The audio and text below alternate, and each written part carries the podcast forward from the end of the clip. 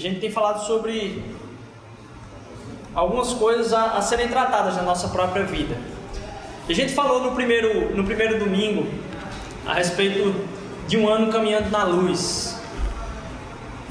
Depois a gente falou sobre como Deus quer agir no nosso ano ordinariamente. E aí a palavra ordinária tem vários significados no português, né?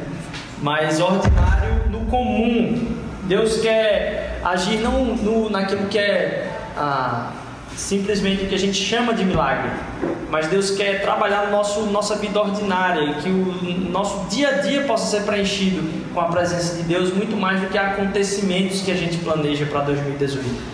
Que Deus possa no nosso dia a dia, nas coisas mais comuns, se revelar presente, que Ele possa, através disso, preencher o nosso ser. Ah, no terceiro domingo, foi o domingo passado, a gente falou de andar no ano em águas mais profundas com Deus, de caminhar com Deus por lugares onde a gente talvez nunca foi levado por Ele, porque talvez a gente estava muito preocupado com as coisas da superfície. E aí, se depois você quiser checar alguma dessas palavras, entra, entra lá no uma dessas mensagens, entra lá no SoundCloud. Ah, acho que essa semana vai estar atualizando tudo aí. Eu acho que a gente já tem a primeira e a segunda. Eu acho que a terceira a gente teve um probleminha na gravação, mas vai ser resolvido aí essa semana. Vai estar presente lá também. Se você não tem acesso ainda a esses áudios, a gente disponibiliza esses áudios na internet toda semana, desde o primeiro domingo de 2016, eu acho que a gente teve junto. Então, esses áudios lá, se você quiser ir acompanhando também, tá certo? Então, a gente vem trabalhando essas coisas e hoje eu queria falar um pouco. Ah, parece um aspecto negativo, mas não é, de solidão. Eu queria falar sobre solidão em três perspectivas: o problema da solidão, o caminho da solidão e o porquê da solidão. E aí, é, queria que vocês, se pudessem, abrissem comigo lá em Gênesis capítulo 2, versículo 18. Texto conhecido de todos vocês. Ah, eu acredito que Deus pode falar profundamente ao nosso coração hoje à noite a respeito desse tema. Eu, quando vocês abrem, eu estava eu tava realizando casamento ontem, um casamento, e esse mês, esses últimos dois meses, é, por coincidência, tá, são vários casamentos. Acho que não tem nenhum final de semana que eu não estou envolvido em alguma administração do casamento, até depois do carnaval. Só o carnaval que vai ter uma, uma pausazinha. Mas é impressionante como a, aquela união marca e como as pessoas naquele momento estão com o coração um pouco mais abertos. Se elas não estão morrendo de fome, né? Porque às vezes as pessoas vêm basicamente só para comer dentro do casamento. Mas em sua maior parte, a, as pessoas estão com o coração mais aberto, porque aquilo ali marca, porque há um anseio de união e intimidade em todos nós. Há um anseio de ter intimidade máxima e união máxima em todos nós. E falar sobre, sobre solidão acaba pontuando um pouquinho disso. É interessante como nos casamentos, ah, ontem, ontem no casamento, a, a pessoa que estava coordenando lá o cerimonial, eu fiquei um pouco atrás assim, e na hora dos votos lá, o cerimonial teve que sair do lugar dele, o cerimonial teve que pedir para alguém trazer um paninho para ela, porque estava derramando de, de, lágrimas ela mesma a respeito dos votos do noivo, né? E aí, se a noiva estivesse chorando, um abraço para a maquiagem dela, porque a cerimonial estava chorando no cantinho dela lá. É, mas foi muito bonito poder ver palavras serem declaradas como promessa de união e intimidade, de se comprometer a ter isso na vida. É, eu acredito que esse seja um anseio de todos nós, de diferentes formas. Talvez nunca passou na sua cabeça ainda casar. Mas ter algo para compartilhar e ter pessoas por perto para compartilhar acaba sendo um desejo de todos. E eu não estou falando só de casamento, estou falando de relacionamento. Lá em Gênesis capítulo 2, então versículo 18, vai dizer o seguinte: Então o Senhor Deus declarou: Não é bom que o homem esteja só. Farei para ele alguém que o auxilie lhes, lhes corresponda. Muitos estudiosos da Bíblia vão dizer que esse texto tratando do homem, ele está falando de humanidade. De que a humanidade ela não pode ser algo que é para ser vivenciada sozinho. De que até então, nesse texto aí, não se tinham as palavras no hebraico para homem e mulher ainda descritas. Ele diz que Deus criou a humanidade, homem e mulher o criou. É, então, quando ele usa esse termo aqui, ele ainda está falando sobre humanidade. Ah, e é interessante ver que na criação, a primeira coisa que Deus tratou como problema foi a solidão. Ele disse: Não é bom que o homem esteja só. Foi a primeira coisa que foi vista e analisada e dita: Não, isto aqui não é para acontecer. Esta coisa não é para acontecer. Apesar da criação toda ser boa, estar só não é uma coisa boa. Estar só é o que a Bíblia chama de não bom, porque no, no hebraico diz é a única coisa que é não bom dentro da criação é estar em solidão. O problema da solidão ele é muito mais profundo do que simplesmente um problema de criação, ele é um problema existencial nosso.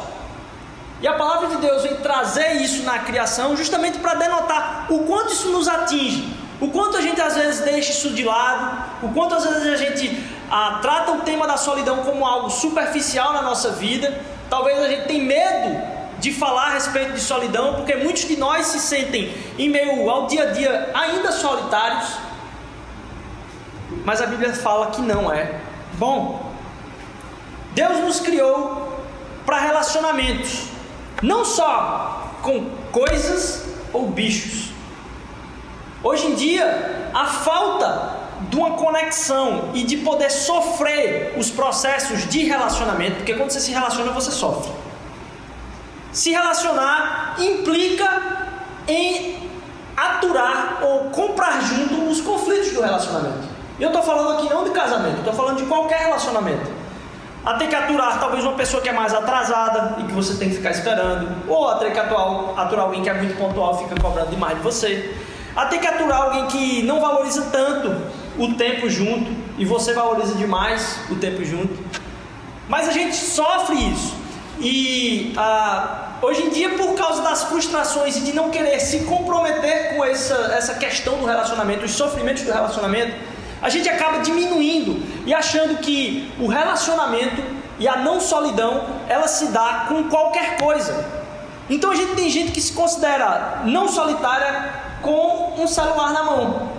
Às vezes eu fico pensando, rapaz, eu queria morar num brejozinho lá no interior dos cafundó do Juda. Tendo internet para mim está resolvido. Tendo Netflix para mim está resolvido.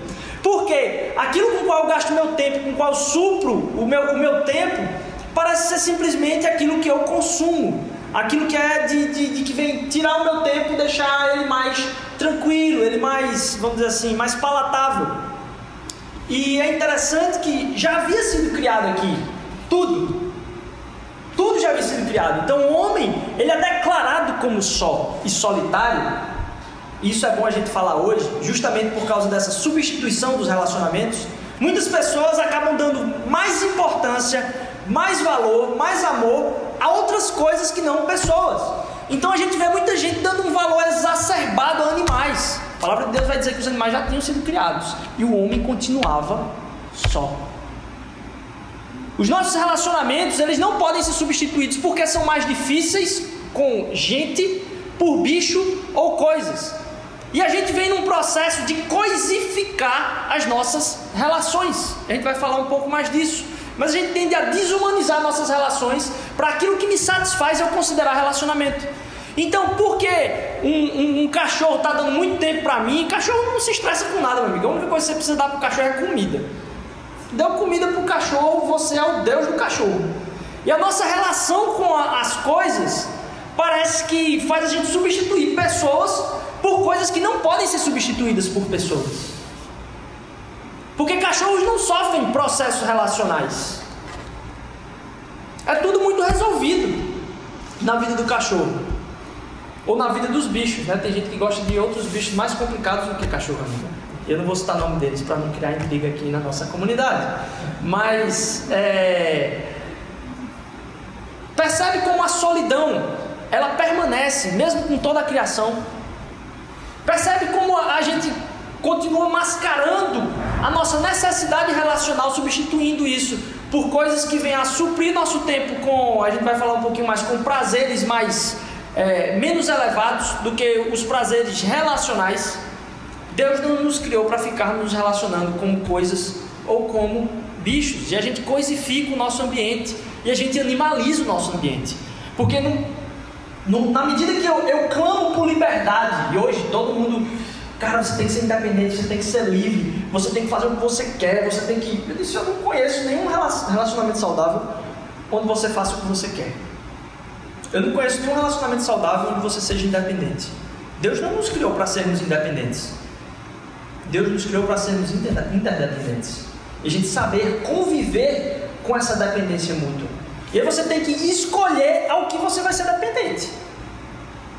Porque na briga por se tornar mais libertário e mais feliz com, com a vida, vamos dizer assim, as pessoas têm adotado prazeres tão fúteis e se prendem a esses prazeres. Aquilo que é a, a sexualidade fácil se torna agora um objeto simplesmente de consumo. O outro se torna um, um objeto de consumo. E aí a gente tem de um lado as pessoas defendendo os direitos das mulheres as mulheres não podem ser coisificadas, as mulheres não podem. E aí do outro lado, é, você tem as mesmas pessoas advogando em nome da liberdade sexual a pornografia, que nada mais é a coisificação do outro. A prostituição, que nada mais é se relacionar com uma coisa. Você está pagando por um serviço. E a pessoa, ela é um, um serviço, ele nunca é dado enquanto pessoa. Deixa eu explicar. Na prostituição, você tem um pagamento por uma coisa, que é o ato do prazer. Você não está pagando pela pessoa. Quando a gente tem o consumismo da sexualidade fora do casamento, fora do compromisso, porque a gente quando fala de sexualidade fora do casamento, a pessoa já está pensando a respeito de virgindade, de liberdade ah, antes do casamento. Não. A palavra de Deus vem dizer que a sexualidade ela está atrelada a um compromisso. E é um compromisso de vida. Se não há compromisso de vida, é consumo. E quando a gente vai tratar dessas relações de consumo, a gente vê que a gente está preso a simplesmente o nosso desejo. O nosso desejo é que acaba ditando o que a gente faz. O nosso desejo por poder, na maioria das vezes, e aí entenda esse poder como independência, porque quando a gente fala independência, muitas vezes a gente está querendo simplesmente ter o poder de decidir aquilo que a gente quer para a nossa própria vida. A palavra de Deus vem dizer: você está sozinho, você está desconectado de uma relação profunda com alguém, não é bom. E aí você pode levar isso para o casamento, mas você pode levar isso também para qualquer tipo de relacionamento. Deus não nos criou para andarmos sós. E a gente não pode caminhar na solidão de coisificar as, as pessoas. A gente coisifica até mesmo nesse, nesse aspecto a nossa relação mais profunda e mais íntima com outra pessoa, que é dentro da sexualidade. A gente coisifica ela para um serviço aos nossos desejos e não um compromisso de vida. Eu estava dando uma olhada sobre os estudos da solidão e me deparei, foi isso que começou a chamar minha atenção, o quão profunda é a preocupação dos estudiosos da sociologia hoje com essa parada da solidão. Vi pesquisas de Harvard, não em site de ah, alguém postou no Facebook, não, no, no site dos caras lá mesmo, do quanto a solidão é grave, até mesmo para doenças como o infarto, você ter aí um ataque cardíaco. E a comparação que a solidão, ela é tão grave para uma coisa dessa, como ah, você fumar talvez a vida toda, muito, muito gravemente, ou você ser sedentário e obeso. Alguns estudos vão dizer que, e testes biológicos vão mostrar que a solidão tem várias consequências físicas. Elas elevam-se. Ah, eu não entendo nada disso, certo? Isso aqui. Elas elevam-se os níveis de cortisol, o hormônio de estresse, a resistência à circulação de sangue aumenta em certos aspectos da e certos aspectos da imunidade diminuem. E os efeitos prejudiciais da solidão não terminam quando se apaga a luz. A solidão é uma doença que não descansa, que aumenta a frequência dos pequenos despertantes do sono e faz com que a pessoa se acorde, inclusive, esgotada. A dificuldade de começar a se exercitar quando se tem esse aspecto de solidão. Em outros dois artigos, na mesma semana, por coincidência. Estava se tratando a solidão como o mal do século, a doença desse nosso século, a própria solidão. E as consequências a gente ainda não sentiu gravemente, principalmente no mercado. Então, um artigo descrevia como a gente pode considerar isso como uma epidemia do nosso século. Já no outro artigo, ah, se tratava como a solidão ah, é impressionante, mesmo em tempos de Tinder. Quem conhece o Tinder aqui? Que é um aplicativo, Tinder é um aplicativo de relacionamento. Ah, pode ser tanto um relacionamento mais profundo, um relacionamento de tempo, como um relacionamento simplesmente de uma noite. Um relacionamento, ah, eu quero curtir minha sexualidade aqui, quem é que está disponível hoje? E aí tem coisas acontecendo loucas. Não é nos Estados Unidos, não. Aqui na nossa cidade, nos quatro cantos. Quem trabalha com consultório aí sabe muito bem do que eu estou falando. É, o como isso é pesado e mostrando como, em eras de Tinder, algumas agências tradicionais que arranjavam pessoas, tinham consultas com as pessoas, qual é o seu perfil, quem é você, o que é que você anseia, davam aconselhamento para essas pessoas, ó, oh, não faça isso com a sua vida, tal. Essas agências tradicionais estavam voltando à tona, porque o Tinder já não consegue mais suprir algo que era simplesmente evaporação de desejo. E o artigo tratava como, além da epidemia ser essa questão da solidão, o como essas agências atuam hoje ah, no bem-estar dos relacionamentos. Então, a solidão não só era um tema tratado na Bíblia, início disse isso não é bom, como hoje, num tempo de hiperconectividade, como alguns têm chamado, se torna uma epidemia. O problema então da solidão é que a gente não foi feito para isso. A gente não foi feito para andar sozinho. Isso continua nos perseguindo. E perseguindo talvez pessoas muito próximas nossas. Talvez perseguindo você em algumas situações. Porque às vezes a gente imagina solidão e associa solidão com depressão. Não é isso que eu quero falar aqui. Eu estou falando do sentimento de solidão, pura e simplesmente. Não estou falando de consequências emocionais ou psíquicas a respeito desse sentimento de solidão. Estou falando do sentir-se só. E você pode se sentir só de algumas formas. E eu falei então do problema da solidão, vamos falar agora do caminho da solidão. Você pode se sentir só através de transições de vida, porque momentos de transições de vida trazem, de certa forma, uma solidão. Eu, talvez você se lembre de talvez um colégio novo que você se mudou. Se você estudou no mesmo colégio, você mudou de colégio em alguma época da sua vida, você pode ter se lembrado aí do quão difícil foi nesse tempo de transição, de mudança, de não saber em que terreno você estava pisando, o quanto isso foi um momento solitário, uma mudança de carreira, ou desembarcar de um relacionamento antigo, ou talvez desembarcar de um, um trabalho antigo. Você e agora, o que é que vai ser? E nesse momento você se sentiu só. Momentos de transição acabam trazendo consigo, de certa forma, um aspecto de solidão. Então, a solidão passa por nós e ela vem não simplesmente por escolhas. Em alguns momentos ela vem como processo natural daquilo que a gente está fazendo, de se perceber só. Talvez separações tragam tempo de, de solidão, não separações é, conjugais somente, mas separações de lugares. Você mudar para outro lugar, não só a transição traz um isolamento traz uma, um, uma solidão, como também deixar para trás pessoas que lhe são muito queridas, traz solidão. Deixar pessoas que são família, pessoas que talvez estariam mais próximas dos seus filhos, traga um tempo de solidão. E eu já tenho compartilhado com pessoas que têm se sentido dessa forma, por estar distante daqueles que são pessoas familiares muito queridas, estão passando por tempo de solidão. Uma questão natural.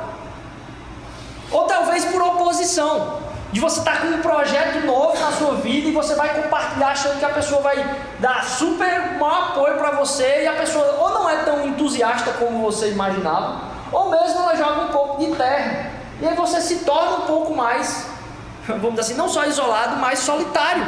Seu senso de que eu estou só cresce um pouco, aflora um pouco. E a gente, no caminho da solidão, a gente tende a confundir o combustível e os propósitos das nossas relações. A gente pode imaginar que não ser solitário ou não ter solidão é ser carismático. E a gente olha para pessoas carismáticas e diz: Poxa, como eu queria estar bem servido de relações como aquela pessoa. E isso é um problema muito grande hoje. Porque, de novo, no tempo das redes sociais, tudo que a gente vê são pessoas super carismáticas. O que está estampado nos postes são carismas. O que está estampado nos postes não é a realidade, não é como a pessoa se sente, é como ela quer se mostrar. É diferente. Aquilo como a gente sente não é necessariamente aquilo que a gente quer mostrar. E eu estava vendo um artigo de pessoas que tinham se suicidado. E quais foram os últimos posts dessas pessoas? Ou fotos recentes dessas pessoas? E pela foto você não diria nunca que aquela pessoa estava passando por um tempo uma barra difícil na vida dela. Carisma não tem a ver com solidão. Talvez confundir o combustível da não solidão como sendo ter carisma seja uma das nossas frustrações atuais. Imaginar que parecer legal e curtir a vida de uma forma que você gostaria de curtir, seja isso que traga a não solidão. É engraçado que esse tema da solidão, ele não é uma coisa que, ah, poxa, que péssimo, aquela pessoa é uma pessoa que se sentiu solitária. Não, como a gente viu, coisas naturais da nossa vida vão nos colocar em situação de solidão. E Paulo, lá na carta de 2 Timóteo, capítulo 4, versículos de 6 a 11, 2 Timóteo 4, de 6 a 11, se você quiser acompanhar aí, fique muito à vontade. Paulo está escrevendo aqui sua última carta. E ele está nas últimas, preso, escrevendo para pessoas queridas. E aí Paulo vai dizer lá em, no capítulo 4 de 2 Timóteo, a partir do versículo 6, Eu já estou sendo derramado como oferta de libação aqui. Está próximo o tempo da minha partida. Eu combati o bom combate, terminei a carreira e guardei a fé. Agora me está reservada a coroa da justiça, que o Senhor, justo juiz, me dará naquele dia. E não somente a mim, mas a todos que amam a sua vitória. A vitória de quem? De Cristo Jesus na cruz. E ele está falando com Timóteo, logo em seguida ele diz: Procure vir logo ao meu encontro. Pois Demas, amando este mundo, abandonou-me e foi para Tessalônica. Crescente foi para Galácia e Tito para a Dalmácia. Só Lucas está comigo. Traga Marcos com você, porque ele me é útil para o ministério. Paulo está aqui abandonado, está sentindo um momento de solidão naquele momento. Ó, eu cumpri por convicção tudo que eu tinha que cumprir. Não é que eu estou fazendo alguma coisa errada, mas eu estou num momento em que as pessoas estão me abandonando.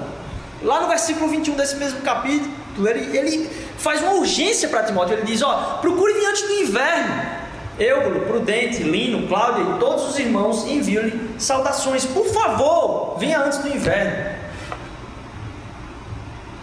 É, é um tempo difícil para Paulo, mas que acontece na vida de todo mundo. Estar nessas situações faz com que a gente pense sobre a, a solidão, e eu estou falando sobre solidão aqui para que a gente entenda que no nosso ano talvez tenham temporadas onde a gente vai se entender como num momento de solidão.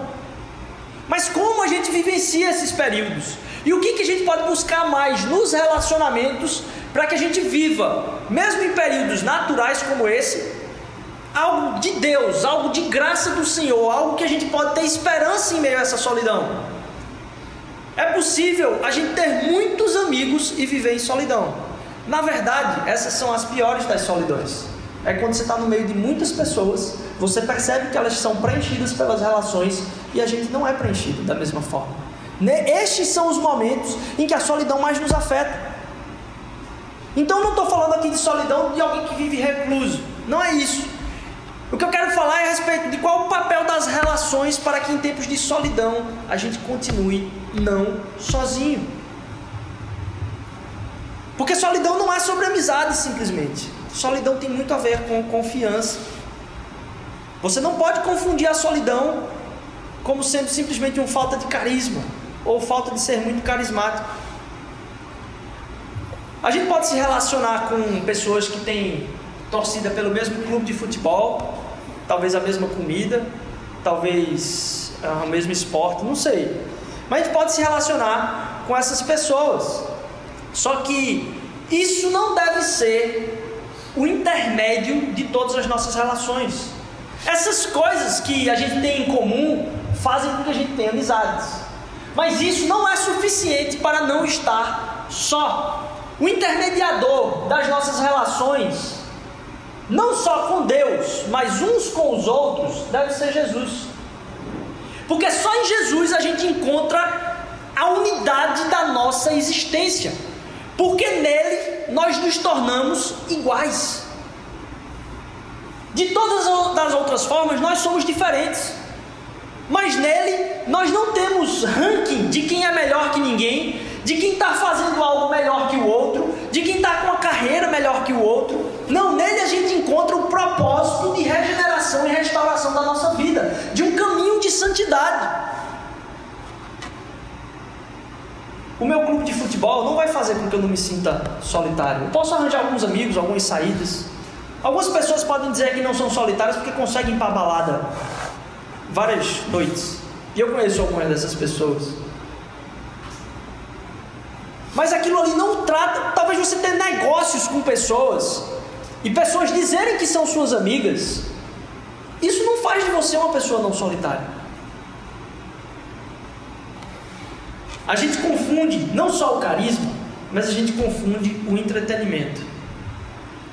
Muitas das vezes os nossos relacionamentos, o que a gente chama de amigo, é aquele que consegue se divertir junto simplesmente.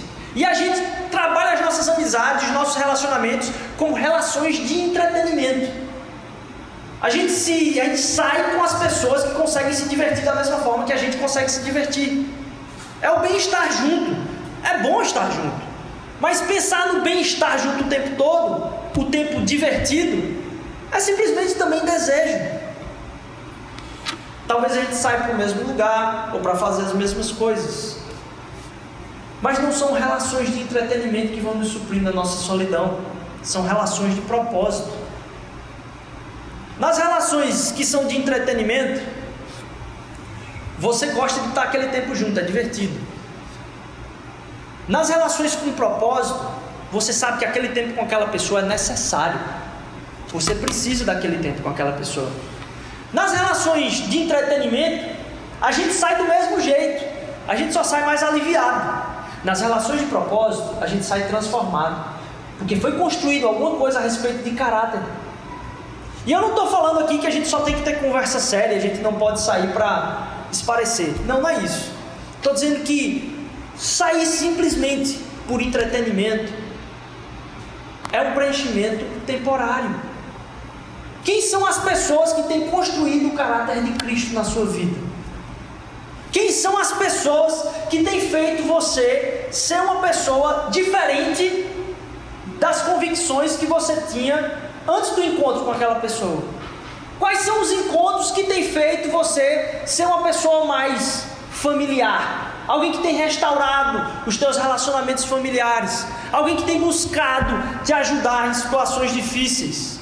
Jesus é o intermediador das nossas relações, não só com Deus, mas entre nós. Quem são essas pessoas? Talvez você dê mais valor hoje a quem te diverte do que quem te valoriza. Talvez as pessoas que você tenha diversão em sair hoje sejam mais valorosas do que as pessoas que buscam você por se preocuparem e saberem da importância que você tem para elas. E a nossa escala de amores está deturpada. A gente já tem falado aqui de Agostinho, que ele falava que o pecado é simplesmente o amor desordenado. Quando a gente começa a ter a ordem dos amores desordenada, aí se dá o pecado a gente começa a amar mais as coisas do que a Deus. A gente ama, começa a amar mais os, os desejos do que as pessoas. E nessa desordem dos nossos amores é que surge o pecado. O pecado é simplesmente a perspectiva da ordem do quanto a gente se dá para as coisas está fora do lugar. Porque Deus não é o primeiro lugar. E as pessoas não se tornam aquilo que é o objeto do nosso amor. Por isso que está lá Ó, ama a Deus sobre todas as coisas e ao próximo como a ti mesmo. Essas são as coisas que deviam estar lá em cima. Quando isso muda, a gente vai tentando ser satisfeito por outras coisas que nunca vão nos satisfazer. Você pode conseguir tudo que você planejou nesse ano de 2018 e terminar o ano de 2018 miserável. Solitário. Relações de entretenimento ou relações de propósito? Relações com quem te diverte ou relações com quem te valoriza? Relações com quem está preocupado com você, preocupado com o seu crescimento. Encontre pessoas que sejam parceiros nessa caminhada e dê valor a isso. Porque às vezes isso não vai parecer divertido, mas é necessário. Por último, a sinceridade da solidão. Falou do problema, do caminho da solidão e agora da sinceridade. No caminho a gente falou que a gente confunde às vezes o combustível da solidão com carisma, com estar junto de outras pessoas. E não é isso. Solidão tem a ver com sinceridade. Solidão tem a ver com sinceridade. Solidão vem quando a gente não encontra quem nos entende. Solidão é não encontrar quem te entende a ponto de você se expor. Porque você imagina que ao se expor vai ter julgamento. Ao se expor, talvez tenha alguma coisa que você não pode compartilhar dentro de você. E eu sei, cada um de nós tem um cantinho do ser que ainda é solidão. Tem coisas que você não compartilhou com ninguém nunca, nem sua mãe, nem seu pai, nem seu cônjuge, nem seus amigos. Algumas coisas continuam permanecendo lá. E a gente começa a imaginar que não existe essa pessoa. Lá em João capítulo 15, esse é o último dos textos que a gente vai trabalhar hoje aqui. Lá em João capítulo 15, versículo de 12 a 16, o Evangelho de João, capítulo 15, de 12 a 16, vai dizer o seguinte: O meu mandamento é este: amem-se uns aos outros como eu os amei. Ninguém tem maior amor do que aquele que dá sua vida pelos seus amigos. Vocês serão meus amigos se fizerem o que eu lhes ordeno. Já não os chamo de servos, porque o servo não sabe o que o seu senhor faz. Em vez disso, eu os tenho chamado de amigos, porque tudo o que ouvi de meu pai eu lhes tornei conhecido. Vocês não me escolheram, mas eu os escolhi para irem darem fruto, fruto que permaneça, a fim de que o Pai lhes conceda o que lhe pedirem em meu nome. Se a solidão então é não encontrar um espaço em que você pode expor tudo o que você deseja, por não saber como vai ser o julgamento que está no outro lado, ou talvez uma não compatibilidade. Você não enxerga compatibilidade para ser você, você mesmo, ou talvez achar que você não vai ser reafirmado naquilo que está passando no seu coração, faz a gente confundir o amigo então com essa pessoa que sai para deixar a gente bem. O relacionamento que proporciona, proporciona a não solidão não é esse. O relacionamento que nos tira da solidão é aquele onde o amigo é alguém que para quem você pede uma ajuda sincera. Quem são as pessoas para as quais você pode pedir ajuda sincera? Esse é um lugar para que a gente possa fazer brotar isso aqui em nosso meio. A gente quer ser um lugar onde as pessoas possam pedir ajuda sincera. Porque do outro lado vai ter alguém que tem o um entendimento da graça de Jesus, que não vai conseguir olhar para o outro de cima para baixo, porque é alguém que entende que mais misericórdia do que a gente precisa ter da outra pessoa é a misericórdia que Deus precisou ter de nós. Então a gente encontra como pessoas que podem ser a misericórdia de Deus para a vida das outras pessoas. E olhar aquilo que elas estão trabalhando para nós sem precisar dar resposta imediata, mas podendo dizer: Eu quero ser uma ajuda sincera para você. Relacionamentos que não proporcionam solidão são aqueles onde a gente pode pedir ajudas sinceras. Quem são essas pessoas em 2018 para você? Deus não nos criou para sermos sós. Se nos nossos planejamentos nós estamos sós e a gente não entenda, eu já comentei isso várias vezes aqui. As pessoas são contratadas por os RH aí vão poder me ajudar. As pessoas são contratadas por competência e são demitidas por problema de relacionamento. As maiores empresas estão contratando gênios que depois são denunciados em delegacias. Esse ano foi um ano de muitos desses escândalos na internet. A gente planeja às vezes a nossa capacidade para 2018 e a gente esquece propósitos relacionais que são mais fundamentais para o nosso bem-estar e para o nosso crescimento do que as capacidades desenvolvidas. Quem são as pessoas que são ajuda sincera?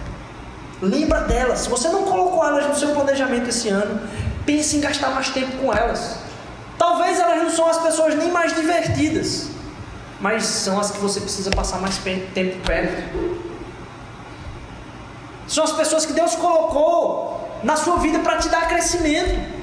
E não que você vai estar usando delas, mas que você possa valorizar mais vida, a vida delas na sua vida nesse ano. Para que em 2018 não seja um ano de solidão. Amigo é aquele que você pede ajuda sincera. Busque então pessoas para te ajudar no caminho, peça ajuda. Quem pede ajuda, e essa é a maior dificuldade, e veja como o Evangelho resolve isso. É difícil pedir ajuda, não é? Não? Eu precisava compartilhar umas coisas com alguém hoje de tarde. E eu disse, rapaz, eu não vou fazer, não estou com tanta pressa aqui. A gente chegou de viagem, Paulo foi dormir um pouquinho para descansar da, da, viagem pesada que a gente fez casamento em outra cidade, foi para Alagoas ontem, voltou. E, e eu disse, rapaz, vou ligar para aquela pessoa. Pedi para ela orar por mim. E eu não liguei, tu fui tomar meu banho. Quando eu saí do banho, tinha uma ligação não atendida dessa pessoa. Eu disse, como são as coisas, como Deus cuida de nós. E aí eu retornei para ela e disse, ora por mim hoje. Queria muito que você orasse por mim. E percebo como Deus trata isso, mas como é difícil o nosso coração pedir ajuda. Às vezes a gente fica perguntando, rapaz, vai ser, vai ser complicado. Pedir ajuda é se colocar numa posição vulnerável. E isso é difícil para nós, porque a gente não quer admitir que a gente é vulnerável. Nós somos vulneráveis. Peça ajuda. O Evangelho é uma facada, uma flecha no alvo. Porque a mensagem do Evangelho é aquele que não precisava se tornar vulnerável, que é todo poderoso. Se fez vulnerável por nós. Para que eu e você possamos ter segurança total nele. E mostrar que a gente pode ser vulnerável. Porque está consumado. Na cruz está resolvido o nosso problema existencial. Isso não nos dá para nós agora um orgulho e. Não. Nos torna pessoas mais vulneráveis.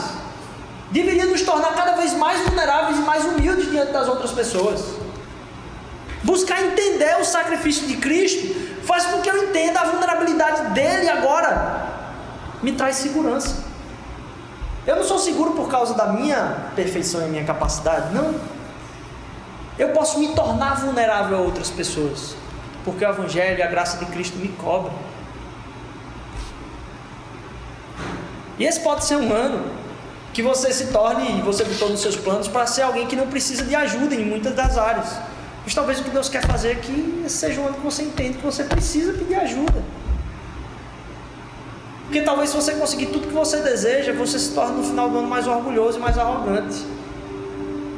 Mais cheio de si e mais vazio existencialmente. Mais completo de, de alcances de coisas.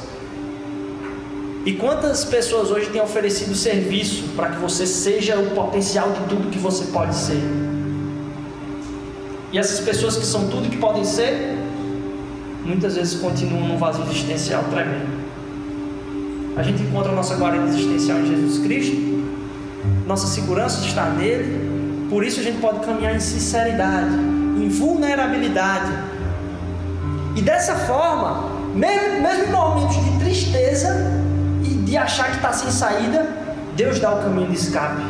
Seja vulnerável e você não vai ser sozinho. Coloca a tua angústia diante da minha, do meu sacrifício e você vai ver que eu posso suprir tua fraqueza existencial. Pede ajuda e eu vou colocar pessoas na sua, na sua vida para isso. Gente não caminhe em 2018 sozinho.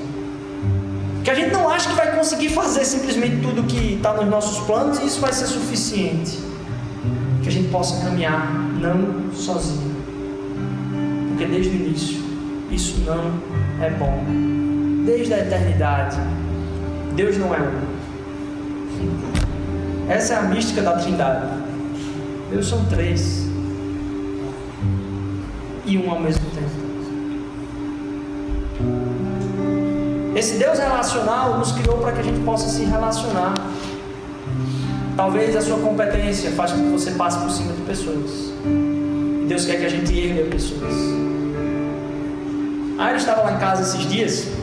E a Iris veio me, para quem conhece, é uma pessoa aqui da igreja. Ele veio me mostrar um negócio massa Que assim, hoje a computação consegue se utilizar de processadores que não são aqueles supercomputadores em salas grandes. Eu e você podemos disponibilizar nossos processadores para resolver problemas computacionais gigantes. E aí tem a Universidade de Stanford, a Universidade de Columbia, várias universidades grandes do mundo que têm projetos de genoma, de pesquisa de DNA, de cálculos muito grandes para resolver doenças profundas. E aí você deixa o seu computador trabalhando para ele. Quando está na proteção de tela, o computador está lá computando as coisas dele. Lá. Aí fica mostrando a tela lá no computador. Fica a tela lá computando. Eu disse, você está ajudando na cura do câncer de não sei o que. Aí fica o computador rodando lá, fazendo uma coisa muito legal que a gente pode compartilhar. Né? Eu estava pensando, caraca, se a solidão é a epidemia do século, a gente tem a cura. E a gente pode ser a cura na vida de outras pessoas. Como é que em 2018 só tem os nossos planos? Talvez Deus queira usar eu e você para sermos cura na vida de outras pessoas que têm vivido solitariamente esse ano, que se percebem em momentos de solidão e que não precisam de computações tão, tão grandes assim. Eu não estou falando aqui de novo de depressão, eu não quero entrar no mérito. Eu sei da barra que é, a gente tem gente muito especializada aqui nessa. em como é difícil essa doença. Mas se tratando do sentimento de solidão como epidemia do século, mensagem da cruz é: a gente não está sozinho. Não foi a gente que subiu para falar com ele, foi ele que desceu para vir ao nosso encontro. A encarnação diz que Deus não nos deixou sós, que a gente não precisa fazer algo para ter a existência suprida, foi Ele que fez algo para resolver a nossa eternidade estar com Ele para sempre. E ele se esvaziar dele mesmo me permitiu ter a segurança dele, porque agora eu posso ser vulnerável e às vezes vulnerável diante de outras pessoas. Estava lembrando de uma história que um dia a gente foi aconselhar um casal. A gente tem que entender, a gente, todo mundo tem problema. Por que, que a gente esconde os nossos? A gente estava aconselhando um casal e aí sabia que era barra, já tinha uma noção assim que era barra, pesada esse negócio.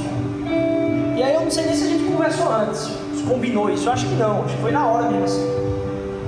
Num jantar a gente começou a soltar tudo que era coisa difícil do nosso casamento, assim, ah, pronto, como era difícil as nossas brigas, como, como é que acontecia, acontecia desse jeito, isso aqui, ó, rapaz, a gente, tá, a gente ainda tá com dificuldade nisso aqui, isso aqui a gente não resolveu no nosso casamento, a gente tem que ter uma conversa. E a gente soltou tudo ali na mesa. E a gente disse, Senhor, usa isso para tua honra e glória, né? E aí o, o homem da relação lá pegou, abraçou a, a esposa assim e disse: Graças a Deus a gente não passa por nada disso. E aí parou, ele ficou assim, né? Puxa, quebrou a gente na emenda, né? Ele disse: Senhor, sério mesmo? E a gente voltou para casa assim e disse: Poxa, beleza, né? Ele tentou. Engraçado que alguns meses depois, Paulo estava me lembrando isso esses dias. Esse casal ligou pra gente de madrugada, disse: a gente pode ir. E aí sentou lá na mesa de casa para fora.